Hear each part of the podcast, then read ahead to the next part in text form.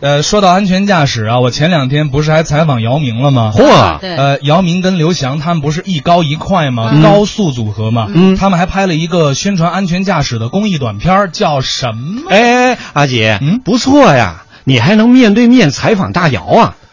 啊，对呀，我这个我把胳膊举起来，我也能够得着他的嘴呀。你能面对面吗？我背对背，我采访姚明呢。我跟你们说啊，嗯，这这这大姚就是一进来，刚出现在我们面前，嚯，那家伙就跟一皮山动起来了似的，一皮山 就整个房间的气流都被带乱了。你说他说这个啊，啊我我告诉我给听众朋友介绍一个场景。嗯，阿杰当时特别嘚瑟，采访上姚明了，然后跟人家合了一个影。你看姚明两米二六，对呀阿杰一米多那么一丁点儿，就两个人一合影，你知道吧？他还发了一朋友圈，当时我们台里所有的同事那个评论立刻就亮亮了，大家对就喊了一个声：“阿杰，你站起来！”站起来！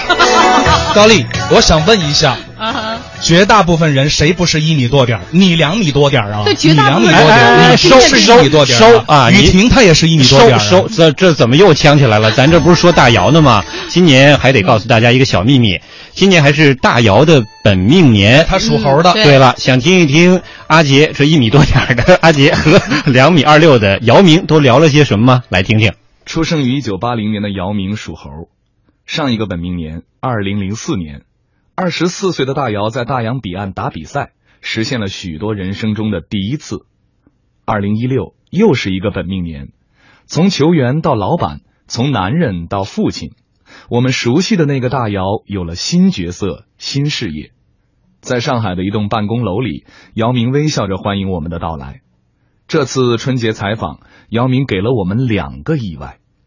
一个意外是他的办公室非常简朴，一桌一椅，很普通的样式；另一个意外是姚明对于央广有着深刻的印象，而这个印象来自于他的孩童时代。《生活报纸摘要》，嗯那个一开始呢非常洪亮的，带有六七十年代那个色彩的那种声音，是我非常非常想念的。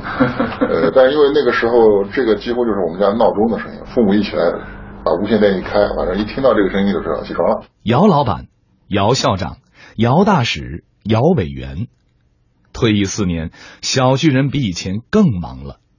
他相信曼德拉的名言：“体育拥有改变世界的力量。”回想起来的话，二零一五年，你觉得，比如说在姚基金的一期上，你觉得非常满意的，我我们姚基金呢，最近四年以来都是在集中注意力做姚金希望小学篮球季这样一个、一个项目。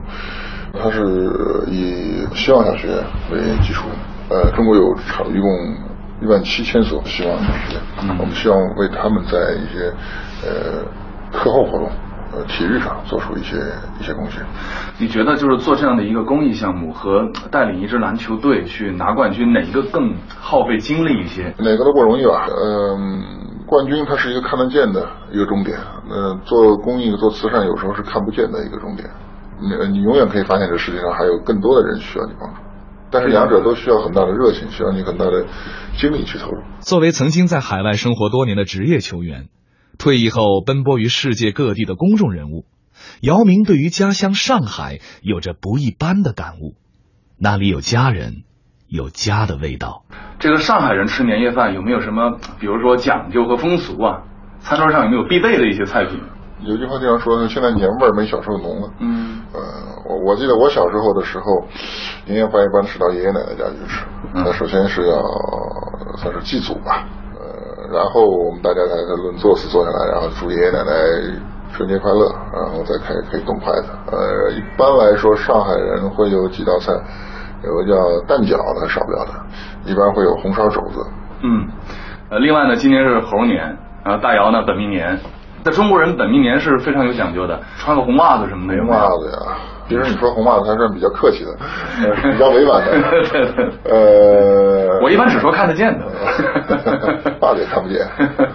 实际上，本命年大家都说要避邪，实际上本命年它要特别小心。嗯，那我们也要祝愿这个大姚的本命年能够一帆风顺啊，自己的这些事业呢，自己的这些愿望都能够去实现。大家好，我是杨明，金猴献瑞，祝大家猴年大吉，万事顺利。祝福和我一样属猴的朋友们，在本命年里生活美满，阖家安康。